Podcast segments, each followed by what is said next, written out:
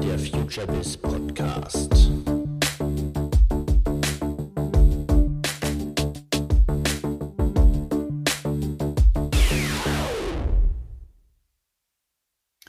Herzlich willkommen zum FutureBiz Podcast. Mein Name ist Andreas Bersch, Gründer und Geschäftsführer der Berliner Digitalagentur Brandpunkt und heute zu uns zu Gast im FutureBiz Podcast Studio ist Björn Suit, ein in der Branche ja recht bekannter und sehr umtriebiger Berater und Unternehmer aus Hamburg, der mit seiner Unternehmensgruppe Fink 3 in ja, sehr vielen Bereichen national wie international tätig ist rund um das Thema Online-Marketing ähm, und vor allem auch im Bereich CRM. Und ich hatte noch im letzten Jahr mit Björn hier in Berlin ein sehr spannendes Gespräch gehabt über Perspektiven ähm, CRM und auch Schwierigkeiten bei der Implementierung von CRM-Strategien, gerade auf Corporate-Seite. Und freue mich, dass Björn meine Einladung jetzt Anfang des Jahres gefolgt ist und wir mal gemeinsam einen ja, Helikopterblick auf die Herausforderungen in den digitalen Kundenbeziehungen und CRM werfen können. Ich wünsche euch viel Spaß mit dieser Podcast-Aufnahme. Hallo Björn, herzlich willkommen in Berlin. Vielen Dank. Danke, dass du dir Zeit nimmst für unser Podcast-Gespräch. Wir haben ja mal, ich glaube, es ist schon ein gutes Jahr her, hier in Berlin haben wir uns mal fand ich sehr spannend, über das ganze Thema CRM aus einer Helikopterperspektive unterhalten, weil ich auch selber kein CRM-Spezialist war. Und ich freue mich, dass du dir das gemerkt hast, dass ich dazu gerne mal mit dir ein etwas vertiefendes Gespräch führen wollte. Und das machen wir heute. Vielen Dank für die Einladung. Ja, ich ähm, will mal so mit einem Begriff anfangen, den ich eigentlich immer gerne verwende als Nicht-CRM-Spezialist, digitale Kundenbeziehungen. Das ist ja für mich eine logische Fortsetzung von, von Social Media. Marken, vor allen Dingen Hersteller, hatten früher ja nie Kundenkontakt. Dann kam Social Media. Sie waren mit einmal gezwungen, auf Kundenanfragen zu reagieren. Sie haben Kommunikationsstrategien für Social entwickelt, um diesen neuen Dialog mit Kunden zu entwickeln. Und es fehlt eigentlich oft noch so das Verständnis, dass es da noch mehr geht und dass eigentlich die, das digitale Zeitalter, in dem wir jetzt schon lange drin sind, ja völlig neue Formen eröffnet, wie jeder, ähm, ob es jetzt Markenhersteller ist oder ähm, auch Unternehmen, die schon traditionellerweise im Kundenkontakt waren, eigentlich diesen digitalen Kundenkontakt verstärken können. Um das erstmal jetzt so etwas von, von ganz oben zu betrachten, also Helikopterperspektive. Wie würdest denn du jetzt auch mal strategisch betrachtet diese Herausforderung für die nächsten Jahre oder für das Jahr 2020 selbst einordnen? Ich glaube, dass die meisten Unternehmen sehr davon profitieren können, eine direkte Kundenbeziehung anzustreben. Und man würde sie in den meisten Fällen heute ja digital zu organisieren versuchen. Denn es ist wahrscheinlich nicht so sinnvoll, überall vorbeizufahren bei jedem Kunden. Und wenn wir uns das anschauen, dann haben wir eben Unternehmen, die traditionell schon ein Endkundengeschäft haben, aber auch immer mehr Produkthersteller, die ihr Endkundengeschäft zum ersten Mal aufbauen, das über digitale Kanäle tun, vielleicht über ein Amazon verkaufen, über andere Marktplätze verkaufen. Und auf einmal gibt es dort die Anforderung, direkt mit Kunden zu interagieren, sie auch zu informieren und äh, ihnen dabei zu helfen, mit den gekauften Produkten auch erfolgreich zu sein. Wenn ich beispielsweise eine Waschmaschine verkaufe oder einen Geschirrspüler, dann konnte ich früher vielleicht alles, was ich dem Kunden mitgeben wollte, ins Handbuch schreiben und das habe ich irgendwo reingepresst und das lag dann im äh, Saturn dann irgendwie mit bei. Aber heute kann ich natürlich wunderbar E-Mail-Lifecycles mit Videos äh, äh hinterher schicken, wenn ich denn den Kunden entanonymisiere. Und die Frage, welche Unternehmen wann wen entanonymisieren sollten und was man dann dem Kunden auch über welchen Kanal schicken möchte, das ist, denke ich, die Anfangsfrage. Ihr macht ja von eurem Business, ihr seid ja in, in Hamburg tätig, äh, ein, eines eurer Geschäftsfelder ist ja CRM-Beratung, CRM-Integration. Ähm, ich vermute mal, du kannst aber gerne mal auch ein bisschen Einblick geben, dass ihr dort auch für größere Corporates arbeitet, die in diesen Prozessen oft ähm, ja einen, sehr unterschiedlichen Reifegrad äh, aufweisen. Ähm, vielleicht können wir mal den Begriff CRM, der ja auch je nach Perspektive wahrscheinlich sehr anders äh, gefüllt wird, mal ein bisschen aufdröseln. Ähm, wenn du heute im, im Fahrstuhl mit dem äh, CMO oder CEO eines, eines größten Corporates ist und der gibt dir die Gelegenheit, ihn ein bisschen neugierig zu machen auf das Thema CRM. Wie würdest du denn das äh, sozusagen mal, mal, mal aufdröseln? Unsere Perspektive auf CRM ist ganz klar die Marketing- und Vertriebsperspektive. Also im Prinzip ist die Grundfrage, die sich uns immer stellt, wie kann ich mehr Umsatz, mehr Marge aus bestehenden Kunden oder zumindest bestehenden Leads machen. Deswegen machen wir das. Und was wir nicht so sehr abdecken, ist zum Beispiel das ganze Thema Kundenservice, was ja auch ein großer Teil äh, von CRM-Maßnahmen sein kann. Ich denke, was den CMO typischerweise neugierig machen sollte, ist die Frage, kann ich eigentlich mehr Marge mit bestehenden Kunden machen oder mit komplett neu gewonnenen Kunden? Und in nahezu allen Branchen ist es so, dass es kosteneffizienter ist, bestehenden Kunden etwas Zusätzliches zu verkaufen, als einen komplett neuen Kunden äh, für ein Produkt zu finden. Wir sehen in nahezu allen Märkten ja dass äh, die wettbewerbsintensiver geworden sind. Mehr Unternehmen konkurrieren um Kunden mit mehr Produkten. Und das führt dazu, dass äh, natürlich es teurer ist, Neukunden zu gewinnen für Produkte und Services. Und gerade deshalb ist CRM und die dahinterstehenden Marketing-Automatisierung ja so ein wichtiges Feld, weil ich häufig aus bestehenden Kunden überhaupt erst die Marge holen kann, die ich brauche, um im Neukundenwettbewerb noch bestehen zu können. Ist dieser Fokus jetzt, in, in dem, wie du es gerade ja sehr kondensiert betrachtet hast, auf die Marge, ist das ähm, von euch so gewählt, weil es damit auch den, schneller den ROI klar macht und vielleicht ein, ein Investment rechtfertigt?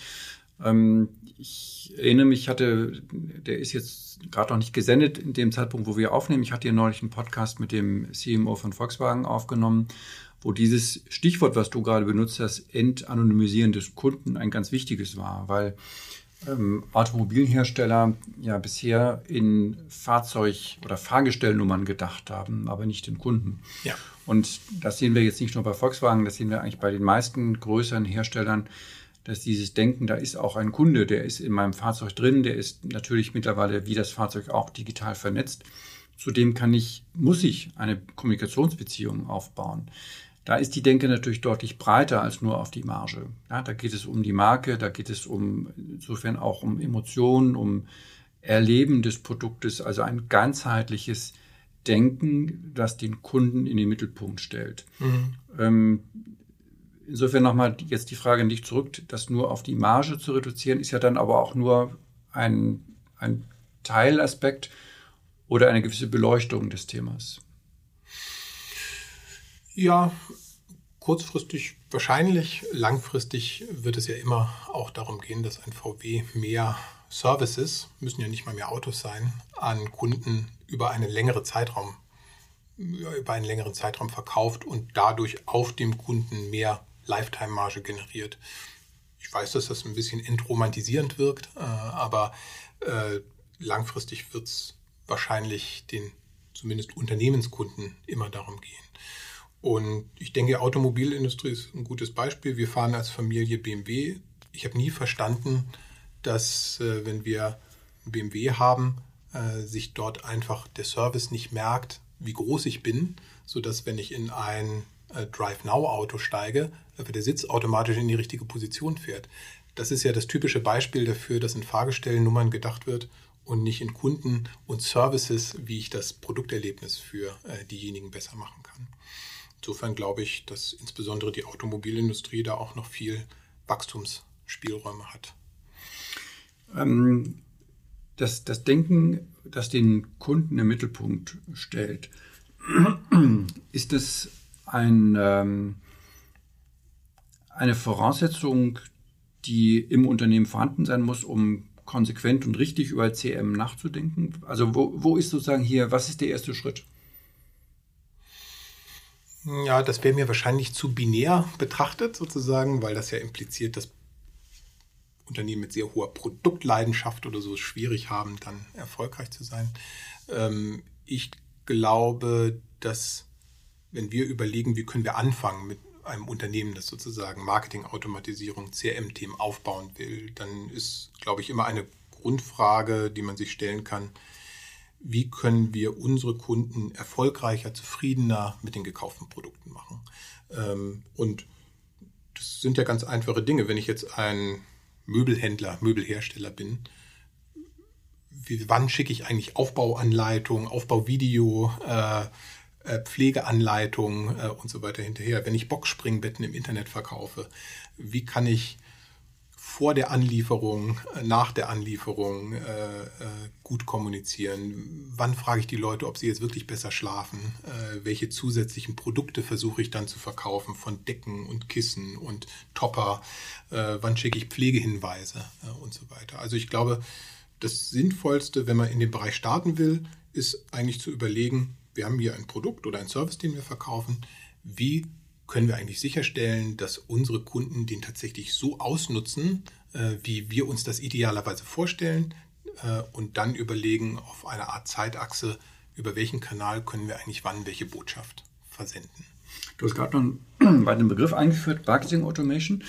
Da unsere Hörer jetzt nicht äh, alle Profis in dem Bereich sind, kannst du das vielleicht noch ein bisschen aufschlüsseln und wie sich das verhält, geht CRM ohne Marketing Automation oder ist ähm, CRM immer zwangsläufig mit Marketing Automation verbunden? CRM ganz allgemein würde man ja wahrscheinlich irgendwie unter das Kundenbeziehungsmanagement fassen. Also wie interagiere ich mit meinen Kunden zu welchem Zweck und wie reporte ich auch darauf. Also viele CRM-Ansätze und dann auch die dahinterliegenden Systeme kommen ja sehr stark aus dem entweder vertrieblichen Bereich, weil sie versucht haben und versuchen, Vertriebsteams erfolgreicher zu machen, klarer zu machen, dass nichts durchs Raster fällt und sozusagen beim Verkaufen zu helfen. Und andere kommen eben auch sehr stark aus dem Customer Service Bereich, also wo es darum geht, effizienter mit Kunden zu kommunizieren, Probleme zu lösen, sodass Kunden da zufriedener sind. Und dann gibt es eben einen dritten Bereich, der kommt eher aus dem Marketingbereich, äh, wo man ja auch Kundendatensätze traditionell hat, weil man vielleicht früher Kataloge verschickt hat oder äh, Post oder ähm, äh, auch Outbound-Telefonie gemacht hat oder auch Newsletter verschickt hat und man sich dann überlegt, wie kann ich das eigentlich relevanter, persönlicher, besser machen. Und in dem Bereich setzt typischerweise Marketing Automation an, denn wenn man sich überlegt, könnte ich jetzt entweder einen allgemeinen Newsletter an alle verschicken, ähm, wo drin steht, was mir im Januar 2020 wichtig ist, oder sollte ich vielleicht für den Kunden auf Basis seiner momentanen Situation, wann hat die Person welche Art von Produkt, Art von Service von mir gekauft und was hat sie seitdem getan? Ja, ist sie zufrieden damit oder nicht? Könnte ich darauf persönliche automatisierte Botschaften verschicken? Dann ist meistens ja der zweite Ansatz relevanter, weil es sich konkret auf den Kunden bezieht und nicht auf das, was mir jetzt gerade wichtig ist äh, im Januar. Und diesen Ansatz beschreibt Marketing Automation. Marketing Automation ist erstmal generisch, kann viele Kanäle umfassen. Häufig beginnt man mit E-Mail, aber natürlich sind Messenger-Dienste immer wichtiger äh, in der Art von Marketing Automation. Aber genauso Printmailings per Post äh, und Digitaldruck oder eben, wir nennen das häufig auch Paid Media CRM, die Möglichkeit dann Kanäle wie Facebook oder Google pseudonymisiert mit Kundenbestandsdaten äh, zu matchen und so dann auch die Leute äh, im Internet wieder zu erreichen, wenn sie dem denn zugestimmt haben. Ja, das war doch jetzt ein sehr griffiger Einstieg. Ich hatte ein gutes Beispiel mit dem Thema, was man ja immer noch auch gerade von größeren Corporates sieht.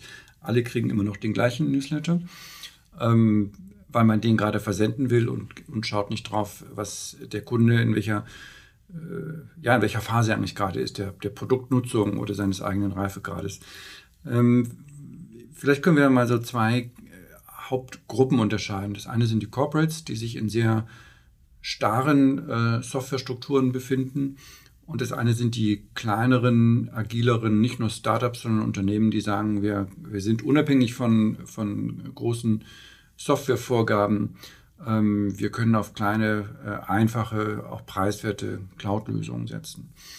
Ähm, fangen wir mal mit den Corporates an in deiner Beratungspraxis, wenn ein großer Corporate sagt, ähm, wir verschicken in der Tat immer noch die gleichen Newsletter an alle Kunden, nämlich das, was wir lösen wollen, ähm, wie ist der aus deiner Sicht der richtige Weg, das zu ändern?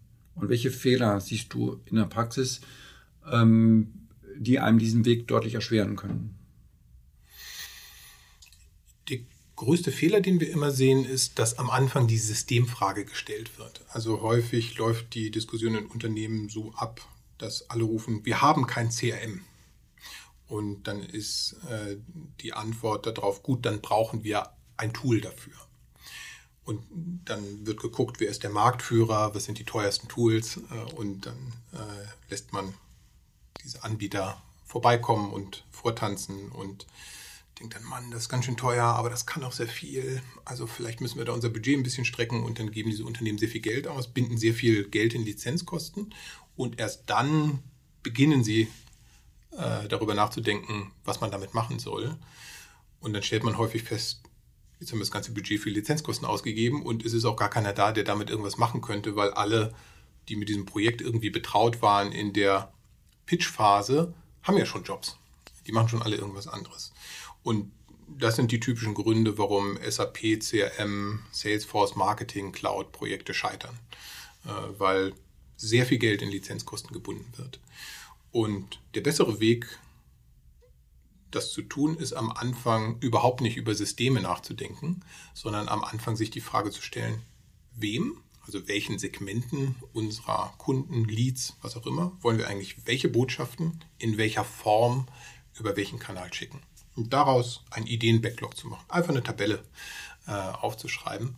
Und dann überlegt man sich im zweiten Schritt, was könnte denn die effizienteste Infrastruktur sein, auf der man sowas abfackeln kann? Die kosteneffizienteste, die, die wir mit am wenigsten Friktion bedienen können. Das hilft enorm dabei, die Kosten niedrig zu halten. Eine gute Faustregel ist, dass man für jedes CRM-Marketing-Automatisierungsprojekt in den ersten 18 Monaten so 1 zu 6 kalkulieren kann. Also für jeden Euro Lizenzkosten sollte man ungefähr 6 Euro für Leute haben, die dann etwas damit machen, die Templates bauen, die Automatisierung bauen, die Systeme anbinden, die all die Arbeit machen, äh, die dann ja dazu führt, dass tatsächlich etwas passiert. Und das ist etwas, das einem natürlich nicht die Softwareanbieter erzählen, äh, die einem die Lizenzkosten verkaufen wollen.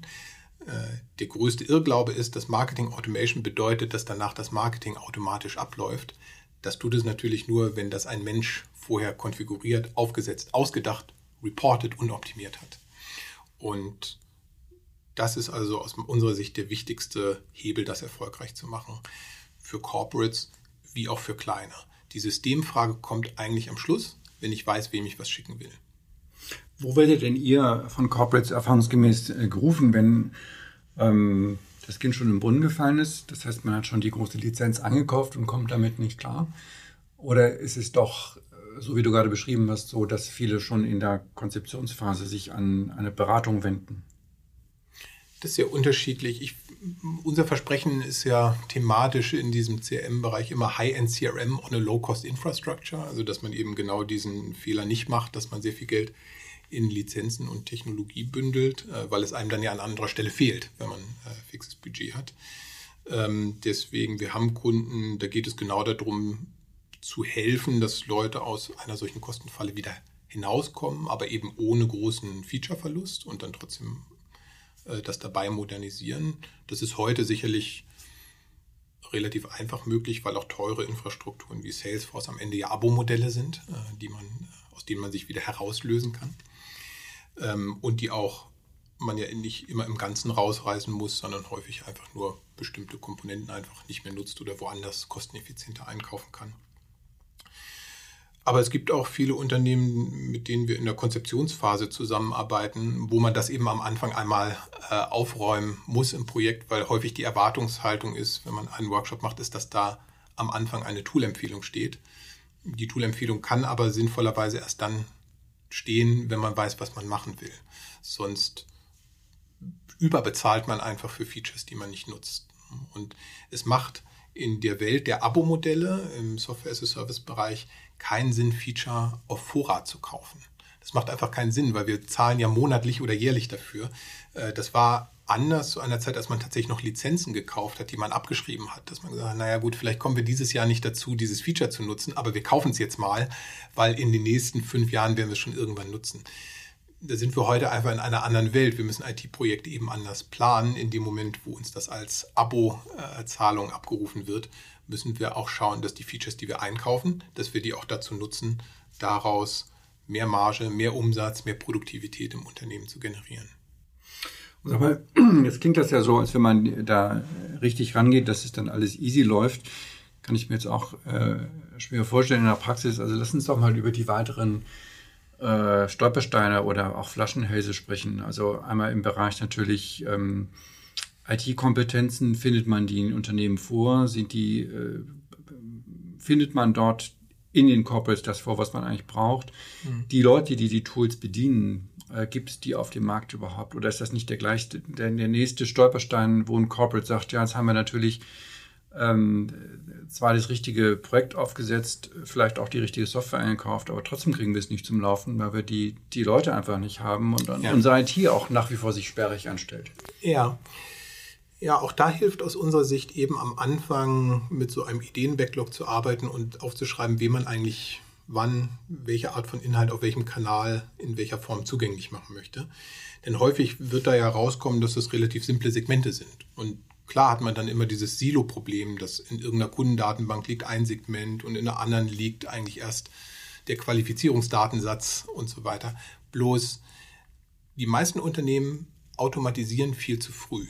Äh, die versuchen von Anfang an einen solchen Prozess der Silo-Datenzusammenführung komplett zu automatisieren. Muss ich ja nicht. Also die menschliche API hat einen Vorteil, die ist enorm flexibel. Wenn Natürlich macht das keinen Spaß, jeden Morgen um 8 Uhr aus der einen Datenbank ein Segment zu exportieren als CSV und aus der anderen Datenbank das auch und dann in Excel zusammenzumischen und im Marketing-System hochzuladen.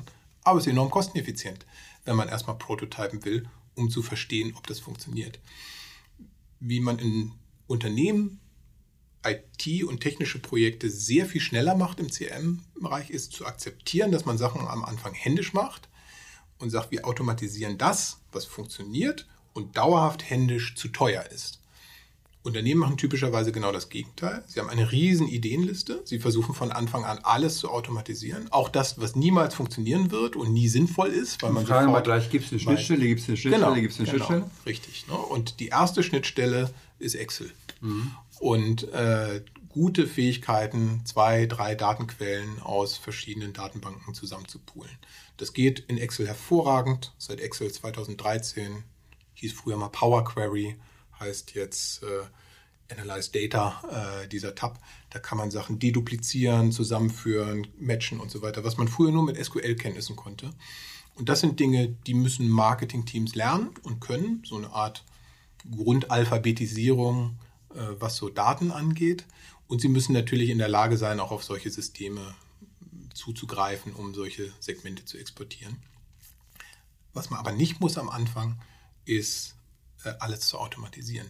Das kommt später. Wenn etwas funktioniert, wenn das auch skalierbar ist, ne, dann äh, beginnt man damit, die Systeme wirklich aneinander zu koppeln.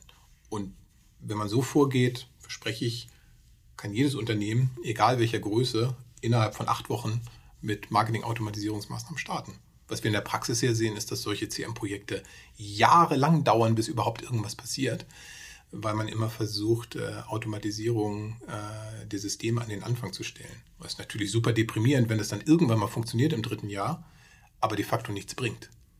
Was für ein Horror. Jetzt hast du natürlich gerade die Marketingverantwortlichen denen gerade noch die Aufgabe zugeschoben, die müssen jetzt das auch noch lernen. Ich meine, die haben im letzten Jahr schon ganz schön viel lernen müssen, nicht? Performance, Social. Ähm, und jetzt sollen sie sich auch noch mit äh, Datenqueries und Excel und CRM beschäftigen. Ähm, wie siehst du denn da die Möglichkeiten und auch den Wissensstand bei den, ich sag mal, Normalos? Ja, jetzt nicht den Spezialisten, die genau dafür brennen. Oder ist da nicht auch eine Gefahr, dass wir da wieder eigentlich die, die Kollegen erstmal so überfordern, dass die vielleicht auch die Lust daran verlieren? Meine, deine Leidenschaft scheint es ja zu sein. Das, das kann ich ja deinem Gesicht jetzt ablesen. Ja. Aber das ist nicht, vielleicht nicht bei jedem, der da jetzt. Und die Teams sind ja auch teilweise bei größeren Corporates nicht riesig. Die haben ja alle schon den, den Tisch voller Aufgaben und lassen sich vielleicht nicht so schnell, da lässt sich nicht so schnell diese Leidenschaft entfachen. Naja, die Leidenschaft für was? Also ich denke, man braucht schon eine grundsätzliche Leidenschaft dafür, mit Kunden relevant kommunizieren zu wollen. Und wenn man sagt, habe ich aber keinen Bock zu, ich mache gerne Banner oder Display-Ads oder Printanzeigen, mich interessiert gar nicht diese Ebene der persönlichen Kommunikation, mich interessiert die massenmediale Kommunikation. Gut, das müssen wir dann woanders besetzen, äh, diese Rolle. Naja, na, na aber also, wenn wir. Es geht ja schon so ein bisschen um die Form auch der, des, des ich sag mal, der Excel-Leidenschaft. Ne? Das, was du, fand ich gerade sehr gut beschrieben hast. Ja. Und deshalb will ich das jetzt auch nicht so, hast du auch nicht getan, will ich auch nicht so ins Lächerliche ziehen. Also ich gehe schon davon aus, dass in einem Marketing-Team der Wille da ist zu sagen, wir wollen jetzt das machen. Ja, wir wollen in Richtung 1 zu 1 Kommunikation kommen, weil wir wissen, das ist die Zukunft. So, ja. Der Wille mhm. ist vorhanden. Das heißt, man denkt auch nicht nur in Display-Bannern, sondern man hat schon diesen Willen, das Neue zu gestalten. Aber hat jetzt eben vielleicht weder die Zeit noch in der Vergangenheit die Berührung und auch nicht die Leidenschaft, was du ja gerade gut beschrieben hast, sich so mit, mit, mit dem Hin- und Herschieben von Excel-Tabellen zu beschäftigen, was ja am Anfang doch eine gewisse Voraussetzung zu sein scheint, um das Thema in den Griff zu kriegen. Ja, wir, also kann sein, dass wir da eine äh, in so einer Bubble leben. Ähm, aber die Marketing-Teams, mit denen wir arbeiten, die brauchen diese Art von Wissen schon für das ganze ROI-Reporting, dass sie unterschiedliche Datenquellen zusammenführen und äh, daraus dann ein konsolidiertes Reporting machen. Das machen die auch häufig in Excel. Ähm, und ob die Zeile jetzt Mediakosten sind oder ein Kundendatensatz, ist erstmal ja egal für, die, für das grundsätzliche Toolverständnis. Deswegen erlebe ich da tatsächlich gar nicht so diese, diesen Bruch. Wir haben aber auch kein, ich kann mich an kein Marketing-Team erinnern, mit dem wir in den letzten Jahren zusammengearbeitet haben, das kein ROI-Reporting-Ansatz irgendwie hatte. Und sobald du das hast, musstest du dich schon mal damit beschäftigen, wie du, weiß ich nicht, Google-Kosten und Facebook-Kosten zusammenführst und dann äh, in ein Reporting bringst. Und das ist am Ende ja dieselbe Art, zwei Datenquellen, ein Ziel. Äh, insofern, ich sehe das vielleicht ein bisschen unkritisch mhm. sozusagen mhm. aus unserer äh, Perspektive. Mm, ich habe Excel jetzt als ein Beispiel genannt, weil ich halte es für sozusagen ein Werkzeug, das bei den meisten Marketern irgendwie ein, zweimal in der Woche läuft. Ich glaube, es ist in den letzten Jahren deutlich einfacher geworden, diese Dinge zu machen. Äh, weil die Tools einfacher geworden sind wie Excel und man zum Beispiel kein SQL mehr können muss und sowas, um verschiedene Quellen darzustellen. Aber natürlich muss man noch ein bisschen dazulernen. Ähm, ob man die Zeit dafür hat, hängt natürlich davon ab, was man sonst macht. Und das, was wir gerne tun, ähm, wenn wir mit Kunden arbeiten, ist als erstes Stop-Doing-Listen zu machen. Ähm, dass man sich anschaut, wo geht denn all unsere Zeit hin? Was ist eigentlich die Nadel auf dem Tacho, die wir bewegen wollen äh, durch diese Maßnahmen? Und das, was wir jetzt tun den ganzen Tag, beeinflusst das diese Nadel überhaupt? Und was davon können wir jetzt einfach mal lassen? Also was passiert denn, wenn wir das jetzt nicht mehr machen?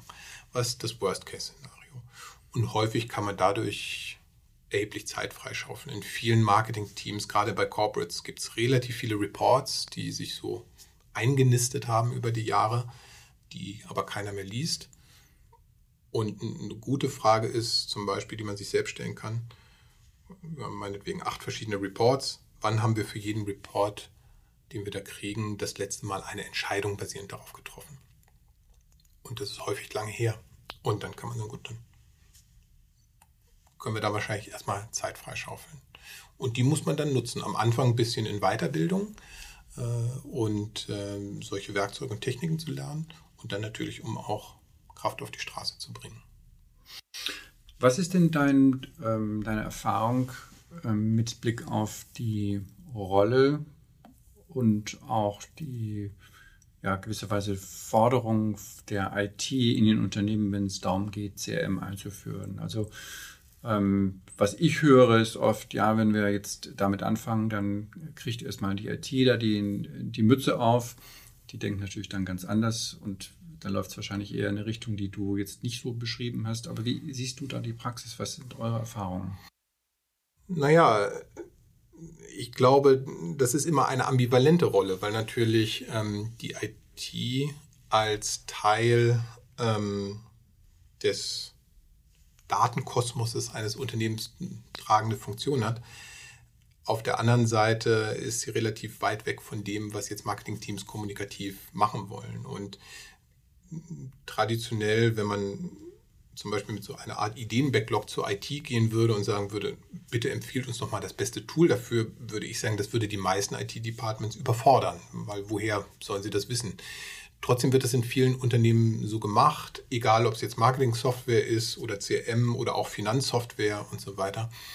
Ich fürchte, da müssen die Fachabteilungen schon selber ein bisschen technischer äh, werden, äh, sich ein bisschen aufschlauen und weiterbilden, damit sie der IT da auch ein guter Sparringspartner äh, sind. Sonst wird das sehr, sehr schwierig. IT würde tendenziell, so wie wir das wahrnehmen, häufig dazu neigen, ähm, alles aus einer Hand kaufen zu wollen, um äh, Kosten zu minimieren. Also wenn man irgendwo im, sagen wir mal, Konzern Dynamics einsetzt als ERP-System, dann würde man auch Dynamics CM einsetzen. Ob man jetzt effizient damit Kampagnen machen kann, wüssten die Kollegen mhm. wahrscheinlich ja nicht, weil sie es nie machen mussten. Deswegen hilft, glaube ich, äh, sich da äh, selbst so ein bisschen aufzuschlauen. Ein guter Weg ist, als Marketingabteilung selbst zu prototypen mit Tools. Und zwar einfach nicht mit echten Daten, sondern mit irgendwelchen Testdaten. Ja, also man kann sich ja einfach eine Tabelle machen mit 100 ausgedachten E-Mail-Adressen äh, auf der eigenen äh, Domain, ähm, die man beschicken kann, testweise, äh, die man so ein bisschen anreichert mit den typischen Attributen, die man erwartet. Denn am Ende muss man ja als Marketing-Team mit der Software arbeiten.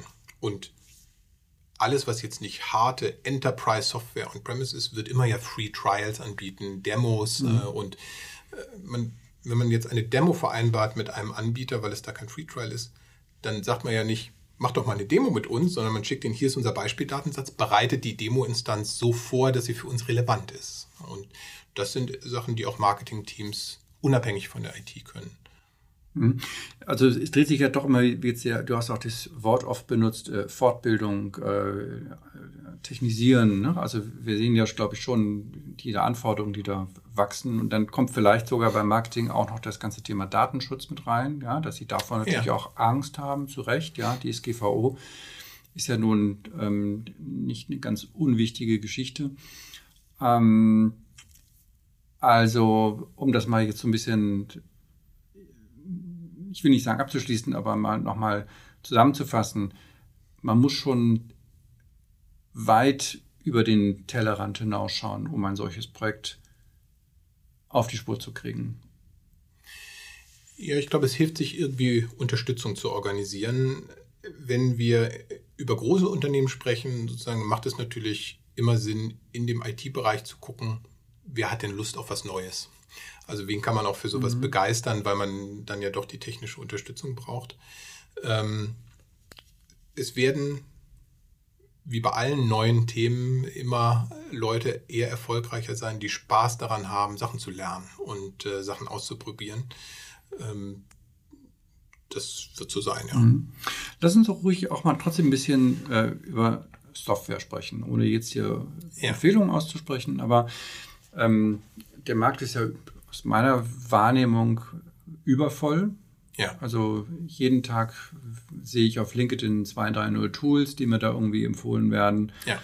Ähm, vielleicht kannst du einfach mal entweder in Kategorien oder einfach mal so ein paar Beispiele bilden, wo du sagst, das sind Ansätze, wo CRM, egal ob es Corporate oder kleines Unternehmen, wo der Einstieg eigentlich leicht ist. Und das sind auch Tools, die jetzt von der ganzen UX und von der Produkt, vom Produktdesign eigentlich auch fortschrittlich sind. Ja. Ja, gerne. Also am Anfang wird sicherlich äh, die erste Frage immer sein, die Art der Kundenbeziehung, die ich habe, ist das eher eine manuelle sozusagen, also eine echte 1 zu 1 Beziehung, wo zum Beispiel ein Vertrieb oder Service oder auch Marketingmitarbeiter mit einer Person kommuniziert und man an einer Kundenbeziehung aufwendig feilt sozusagen. Das wäre ja der traditionelle CRM-Systemansatz sozusagen, ne? wo man jetzt im Enterprise-Bereich vielleicht ein Salesforce hat oder ein SAP-CRM oder ein Dynamics und für kleinere Unternehmen vielleicht eher ein HubSpot oder ein Pipedrive, äh, äh, solche agileren ähm, äh, Plattformen. Und auf der anderen Seite gibt es natürlich ähm, eher den Ansatz, ich habe relativ viele Kunden, mit denen ich weitestgehend automatisiert über Segmente ähm, kommunizieren möchte, zum Beispiel über E-Mail oder über Post oder was auch immer. Und da sind wir dann eher in dem ganzen Softwarebereich, der unter der Flagge Marketing Automation, Marketing Cloud, äh, wie auch immer laufen wird. Und das ist, denke ich, das Wichtigste am Anfang zu sagen, okay, was, was ist das für eine Art der Kundenbeziehung? Muss hier jemand eine manuelle Kundenbeziehung relativ genau tief nachhalten? Oder ist das eher eine automatisierte äh, segmentierte Kommunikation. Und wenn man das weiß, dann hat man, denke ich, so einen ersten Ansatzpunkt. Und nehmen wir mal an, wir wären eher im Bereich der automatisierten Kommunikation, ähm, wo wir mit relativ vielen Kunden kommunizieren, dann muss man sich eben fragen, passiert das jetzt im Wesentlichen alles über einen Kanal, zumindest am Anfang? Also ist das zum Beispiel ein Fokus auf E-Mail oder ist das ein Fokus auf Messenger oder auf SMS oder auf Post oder äh, was auch immer? Oder habe ich eigentlich von Anfang an äh, äh, schon die Anforderung, dass ich orchestrieren muss über verschiedene Kanäle, dass ich auch Botschaften deduplizieren muss über Kanäle, damit nicht jemand eine SMS und eine E-Mail erhält, äh, beispielsweise. Und wenn man jetzt zu dem Schluss kommt, gut, wir haben ähm, äh, im Wesentlichen automatisierte, segmentierte Kommunikation und die müssen wir im Wesentlichen über E-Mail machen, dann würde man am Anfang äh, aus unserer Sicht immer gucken, wie weit kann man den Ball mit günstigen E-Mail-Automation-Plattformen werfen. Wie weit kommt man eigentlich damit? Damit man da am Anfang nicht zu viel Geld in Lizenzkosten bindet. Und was sind günstige Anbieter? In, wenn man sich jetzt deutsche Anbieter nehmen will, würde ich sagen, so der, der günstigste, einfachste Anbieter ist wahrscheinlich Newsletter to go äh, sozusagen, und, aber auch mit sehr simplen Automatisierungsfunktionen. Und dann gibt es ein Clever Reach, äh, das ein bisschen ausgefeilter ist im Bereich der Automatisierung, aber ein ganzes Stückchen auch hakelig im Bereich der Template-Erstellung. Aber alle günstig bepreist. Und dann gibt es natürlich die internationalen Anbieter wie ein Mailchimp äh, zum Beispiel oder ein Active Campaign und so weiter. Und ein gern gepflegter Mythos in Deutschland ist, dass man, äh, zumindest von deutschen Anbietern, dass man diese amerikanischen Tools nicht legal nutzen kann. Das stimmt nicht. Äh, dafür gibt es Prozesse. Ähm, äh, eine Datenverarbeitungsvereinbarung auf EU-Niveau, die einem diese Unternehmen geben können. Und äh, das heißt, man sollte sich dann nicht zu schnell entmutigen lassen, äh, wenn man als Unternehmen ein internationales Tool einsetzen möchte und einem der Datenschutzbeauftragte sagt, ah, aber, aber kommt nicht aus Deutschland. Aber ist der Privacy Shield nicht noch sehr umstritten, ob der wirklich Bestand hat? Ja, nur unabhängig davon kannst du eine Datenverarbeitungsvereinbarung mit den Unternehmen abschließen, äh, die zum Beispiel auf Basis der EU Model Clauses äh, abgefasst sind. Und dann muss man mit seinem Datenschutzbeauftragten besprechen, reicht uns das mhm. aus? Mhm. Natürlich gibt es immer das Szenario, dass sowas wieder ausgehebelt wird über den Klageweg und dass man sich dann im Zweifel sozusagen eine andere Infrastruktur suchen muss. Auf der anderen Seite muss man aber als deutsches Unternehmen eben auch sehen, es gibt Software, die wird für den Weltmarkt geschrieben und da arbeiten hunderte von Entwicklern mhm. dran. Und also meinst Software, die für besser. Du meinst schon, dass ja, das heißt nicht, dass sie unbedingt besser ist. Die Frage ist halt, äh, das Preis-Leistungs-Verhältnis ist besser. Ja, kriege ich für das, was ich da mhm. rein investiere, mehr Effizienz? Und sind die Anforderungen, die ich habe, ganz spezifisch für den deutschen Markt? Brauche ich ganz spezifische deutsche ähm, äh, Logiken? Es kann sein, dass es zum Beispiel politisch, also sagen wir, ich wäre ein Unternehmen der öffentlichen Hand, dann würde ich wahrscheinlich kein amerikanisches Tool einsetzen. Aber wenn ich jetzt ein schnell wachsendes Startup äh, wäre, das ohnehin, sagen wir mal, Software weltweit verkaufen will, dann hätte ich da jetzt nicht so Berührungsängste, eine amerikanische Plattform mhm. äh, mhm. zu nehmen. Ähm, und ein guter Weg zu evaluieren, ähm, ob eine Plattform zu einem passt, ist äh, am Anfang äh, zu gucken, ah, oder wir machen es mal so. Also die meisten Unternehmen, wenn sie überlegen, sollte ich dieses Software-Tool kaufen, denken sich irgendeine Feature-Liste aus.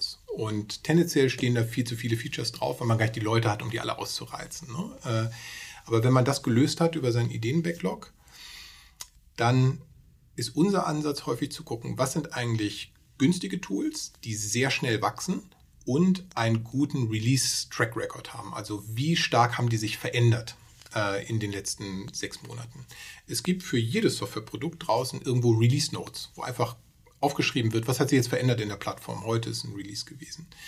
Das vergisst fast jedes Unternehmen bei der Software-Evaluation, sich das anzugucken. Das ist aber total wichtig, um einschätzen zu können, ob den Feature-Stand, den ich in einem Tool sehe, in einem Jahr noch ungefähr der sein wird oder ob sich das Tool rasant entwickelt. Und wir nehmen lieber schnell wachsende, günstige Tools, die sich rasant entwickeln und besser werden, weil ich weiß, die gibt es noch in einem Jahr. Ein stagnierendes, langsam wachsendes, teures Tool hat ein hohes ja, Risiko, aus dem Markt zu fliegen. Komplett plausibel und, und äh, lässt mich jetzt kurz mal zwischenfragen und dich unterbrechen. Was sind denn eigentlich äh, coole neue Features, die in 2019 gekommen sind, die sich zu Recht etabliert haben? Ähm, wo man jetzt nicht sagt, die muss ich auch in meine Featureliste aufnehmen, wo du sagst, ja, das, das war wirklich ein, ein Durchbruch, das war eine richtige Neuerung, äh, die sich durchgesetzt hat, auf die man vielleicht doch achten sollte, weil man vielleicht gar nicht wusste, dass es geht. Auf Ebene der einzelnen Features fallen mir nur sehr spezielle Sachen ein. Also Google hat ja beispielsweise AMP für E-Mail äh, mhm. gelauncht und das ist immer noch ein Nischenthema, aber je nachdem, wie lang Googles Atem ist, setzt es sich vielleicht ja doch noch durch. Äh, das ist die Möglichkeit, wirklich interaktive E-Mails zu bauen, die so wie so Mini-Applikationen äh, funktionieren. Und äh, das ermöglicht beispielsweise im E-Commerce ganz neue Möglichkeiten. Also, dass du beispielsweise in der E-Mail einen Kauf komplett abschließen könntest. Äh, läuft es in allen Mail-Clients oder nur in Google Mail? Ja, es läuft im Gmail-Client, es läuft in äh, mail.ru. Ich meine, es da muss man nochmal gucken, in der Kompatibilitätsliste in Yahoo Mail äh, läuft es. Und ich meine, mhm. Microsoft ist dann noch sehr zurückhaltend, okay. äh, was mhm. Outlook angeht. Nur sowas kannst du ja auch segmentieren anhand der kleinen ja, Nutzung. Ja. Ähm, also, also in, wenn man sich sozusagen so in die Tiefe wagt, dann wird man immer äh, Themen haben auf den Messenger-Plattformen, in dem Bereich, wo jetzt ein WhatsApp for Business startet oder Facebook Messenger sich mehr und mehr öffnet, äh, wird es immer Möglichkeiten geben, ausgefeiltere Bots zu machen und so weiter.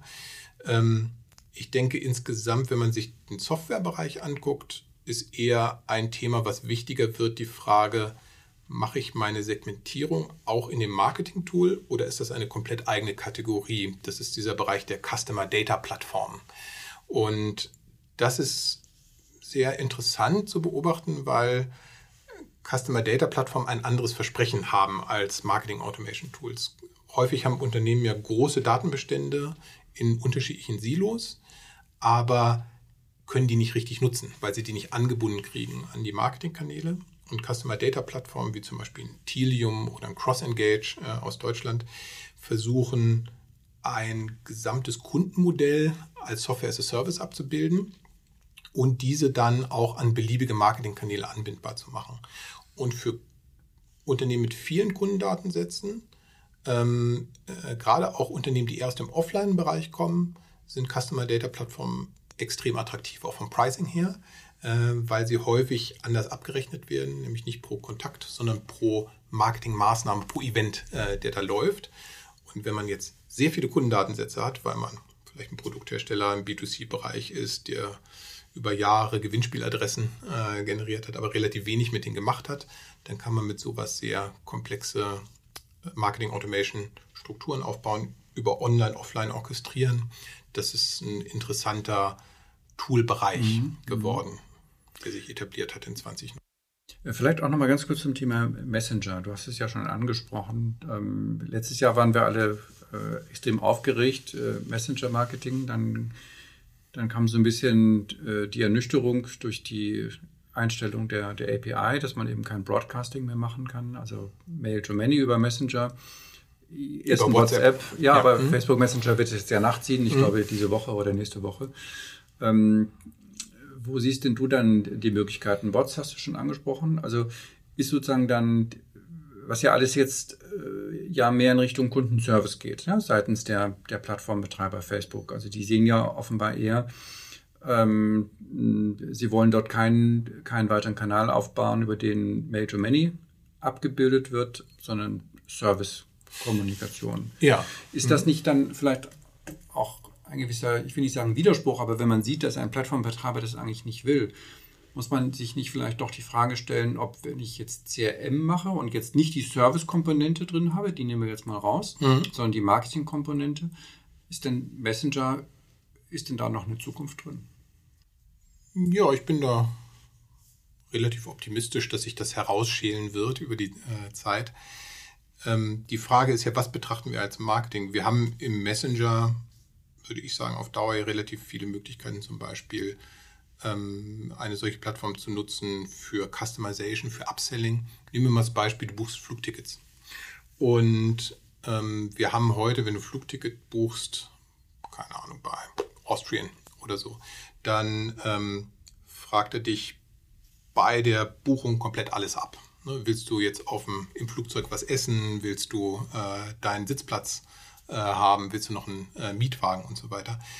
Diese Art von Upselling kann man natürlich auch überlegen, ob man das nicht nach und nach in den Messenger äh, ähm, auslagert. Ne? Also die Art und Weise, möchtest du was essen während des Fluges?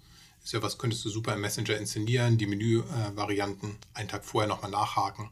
Also die Frage ist ja eher, wie findest du Wege, Conversational Commerce äh, zu betreiben, also tatsächlich Umsatz zu machen aus der äh, Kommunikation heraus. Und da wird es, denke ich, über die Zeit schon Wege geben. Das muss ja auch das Ziel von einem Facebook sein, ähm, die Plattform irgendwann monetarisierbar zu machen. Aber wir sind da sehr am Anfang. Das größte Risiko für Facebook ist ja, dass die Messenger einfach eine weitere Inbox werden, die du nicht liest. Und ähm, der, der schnellste Weg dazu zu werden, ist Massenkommunikation in deiner WhatsApp-Inbox. Ähm, äh, das führt einfach dazu, dass die Leute mehr Nachrichten übersehen, es nicht mehr lesen. Das werden sie sehr rigide verhindern. Und ich glaube, sie haben sich das ja über lange Zeit angeguckt, was da passiert. Und jetzt scheinen sie ja konfident genug zu sein, äh, das abzuschalten. Aber ich denke, die F8 dieses Jahr wird dann interessant, weil da wird ja bestimmt dann was kommen, mhm. äh, wie da die nächsten Schritte sind. Ja, es wird wahrscheinlich sehr viel über Ads laufen, aber gerade bei dem Beispiel Airlines, ich meine, der, der Marketingleiter einer eine Airline, der wird sich jetzt im Moment wahrscheinlich eher Gedanken machen, wenn er über äh, Marketing Automation nachdenkt, wie kann ich eigentlich die nächste Werbemail im Juni äh, rausblasen. Ja. Ähm, äh, und dann wird er eben feststellen, dass das eben über Messenger jetzt erstmal nicht vorgesehen ist. Ja, ja. Ich da glaube, man wieder bei der alten E-Mail. Das ist ja auch nicht schlimm. Ich meine, E-Mail hat sich ja, nee. hat sich ja eigentlich, ähm, also vor ein paar Jahren hätten wir alle noch gesagt, E-Mail ist tot. Ja. ja. Heute sehen wir, dass, dass das Gegenteil der Fall ist. Ja, vielleicht könntest du da, die Zeit ist ja schon sehr fortgeschritten, noch ein, eine abschließende Einordnung geben. Ähm, welchen Stellenwert siehst du in den, in den nächsten zwei, drei Jahren im digitalen Kommunikationsmix für die E-Mail? Was ist da deine Prognose? E-Mail ist einfach sehr robust, also in dem Sinne, dass du ähm, über viele Länder, über viele Zielgruppen hinweg äh, hast du mit E-Mail immer so den kleinsten gemeinsamen Nenner, über den du Leute noch einigermaßen sicher erreichst. Ähm, und äh, an dieser Erreichbarkeit nagen natürlich ein Google und Microsoft und andere E-Mail-Provider in der Art, wie sie deine Inbox sortieren, weil sie sowas wie Focused Inbox einführen und so weiter und viele Sachen schon rausfiltern, ne? Gmail in den Commercial-Tab äh, verschieben. Und die Unternehmen, die ein Werbegeschäft haben, wie in Google, die werden natürlich versuchen, dir das dann wieder als Werbeleistung zu verkaufen, also wie zum Beispiel mit den Inbox-Ads oder Gmail-Ads. Das heißt, darauf muss man sich, denke ich, als Marke da einstellen, dass die klassische Werbemail halt auch immer schwieriger zuzustellen ist. Ähm, trotzdem wird E-Mail sehr mm, extrem wichtiger Mix bleiben. Wenn du das im äh, Teil des Mixes bleiben, wenn du das im Gesamtmix betrachtest, dann würde man ja als CM-Verantwortliche oder als CMO würde man ja immer versuchen, den Kunden auf dem kosteneffizientesten funktionierenden Weg zu erreichen. Nehmen wir an, ich möchte Wein verkaufen, dann kann ich natürlich jedem einen Katalog schicken nach Hause. Das ist halt sehr teuer. Ich muss einen Katalog drucken lassen und produzieren und wegschicken. Es wird einen Teil meiner Kunden geben, die reagieren einfach gut auf E-Mail-Anstöße. Die muss ich vielleicht keinen Katalog mehr schicken. Und genauso wird es sein im Zusammenspiel mit E-Mail und Messenger. Es wird Kunden geben, die werden das präferieren, auch über den Messenger oder über Messenger Ads äh, angesprochen zu werden. Und es wird Kunden geben, die werden ganz stark E-Mail präferieren. Das wird man als Marketer gut messen müssen und dann seine Kommunikation über die Kanäle routen, die günstig und effektiv sind in dem Sinne, dass der Kunde tatsächlich darauf reagiert. Und E-Mail ist häufig einfach einer der günstigsten äh, Kanäle, aber hat eben auch nicht die höchsten Opening- und Interaktionsraten. Aber das finde ich ja ganz interessant. Das heißt, du stellst eigentlich das ganze Thema Own Data so ein bisschen in Frage für die Zukunft. Also wenn wir jetzt nochmal zurückblicken, ähm, war das ja so die letzten Jahre, ja, dieses, das Thema ähm, Mieter oder Eigentümer äh, rund um Facebook, äh, hm. jetzt. Instagram und so weiter. Und da war eigentlich immer das von vielen das Argument, die E-Mail-Adresse gehört dir und du entscheidest, wer es bekommt. Und du sagst, ähm, und das war mir jetzt komplett neu, dass die, äh, dass die Plattformbetreiber dort möglicherweise auch äh, nicht nur kanalisieren werden, sondern dann auch mit einmal die Hand aufhalten, um, eine, um die Zustellbarkeit einer E-Mail zu privilegieren? Naja, bei Gmail siehst du das ja heute schon. Ich nutze das nicht, sie, deshalb war sie, mir das nicht klar. Sie äh, wird schon zugestellt, aber du findest sie nicht mehr, weil sie halt in dem äh, Tab mit Werbemails äh, äh, dann eher landet. Äh, aber ich, ich habe noch nie, also, ich habe noch nie ein Webmail benutzt. Also bei mir läuft das alles auf dem, auf dem Computer oder auf dem Smartphone. Ja. Da wird doch diese Aussortierung gar nicht vorgenommen. In dem Gmail-Client schon. Kenne ich nicht, muss ich mir mal angucken. Ja, genau. Ne? Also es gibt halt so einen äh, Tab mit eher, was Google glaubt, was sozusagen die Werbekommunikation okay. ist. Und Microsoft macht das mit Outlook auch.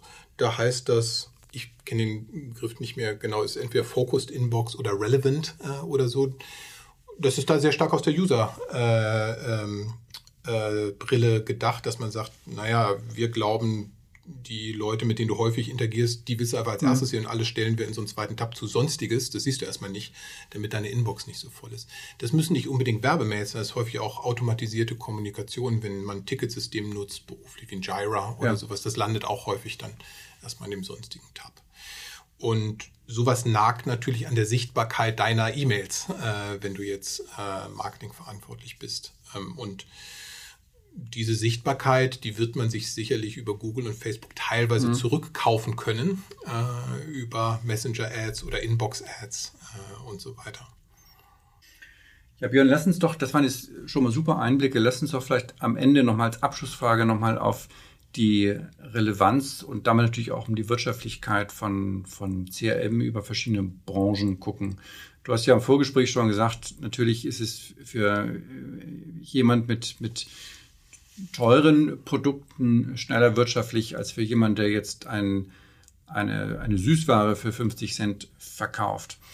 Ähm, aber trotzdem, die Süßwarenhersteller und die FMCGler fragen sich natürlich auch alle, welche Bedeutung wird CRM für mich haben? Ähm, auch nochmal vor dem Blick, dass Social sich natürlich dramatisch zu einem Pay-to-Play-Kanal verschoben hat. Vielleicht kannst du dazu nochmal deine, deine deinen Blick auf, die, auf das nächste Jahr und äh, auf die Praxis werfen.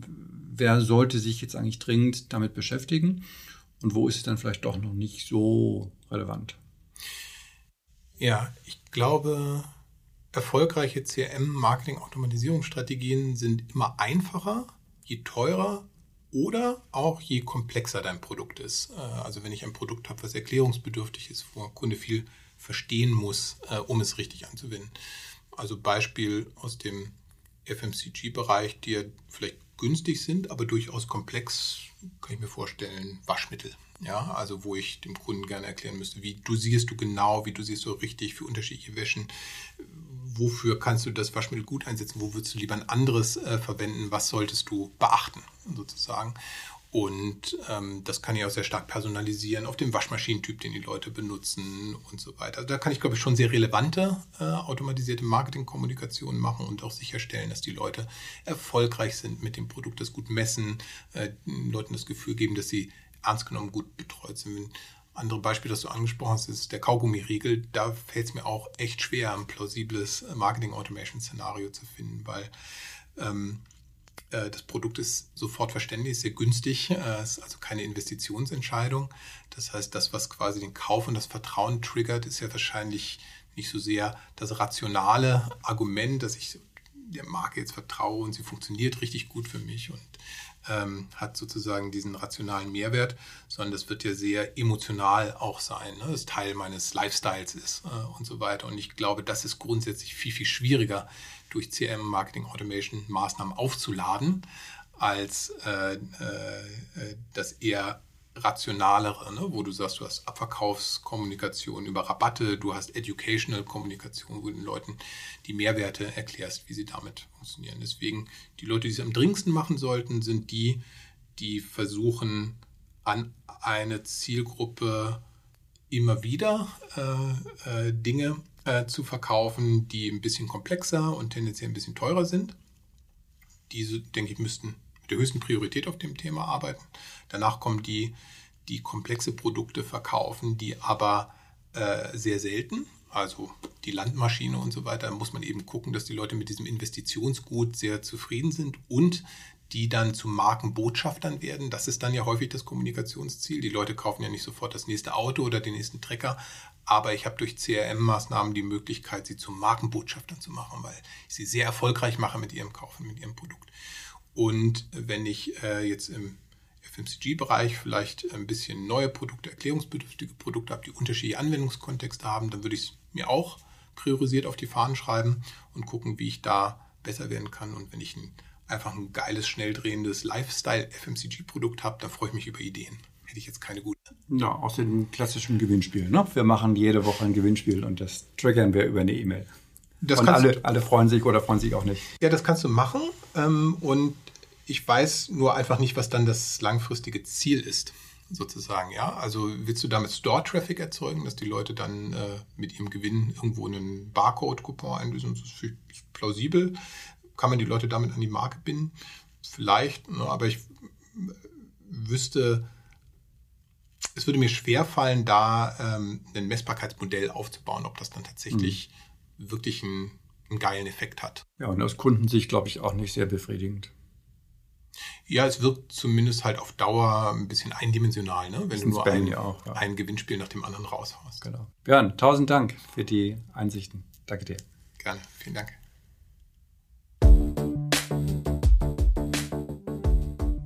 Das war unser heutiges Gespräch mit Björn Suit von Fink 3 aus Hamburg. Ich danke euch allen fürs Zuhören und freue mich, wenn ihr auch bei unseren nächsten Folgen wieder einschaltet und uns natürlich auch auf den bekannten Kanälen folgen mögt. Viele Grüße und bis bald aus Berlin, sagt Andreas Bersch.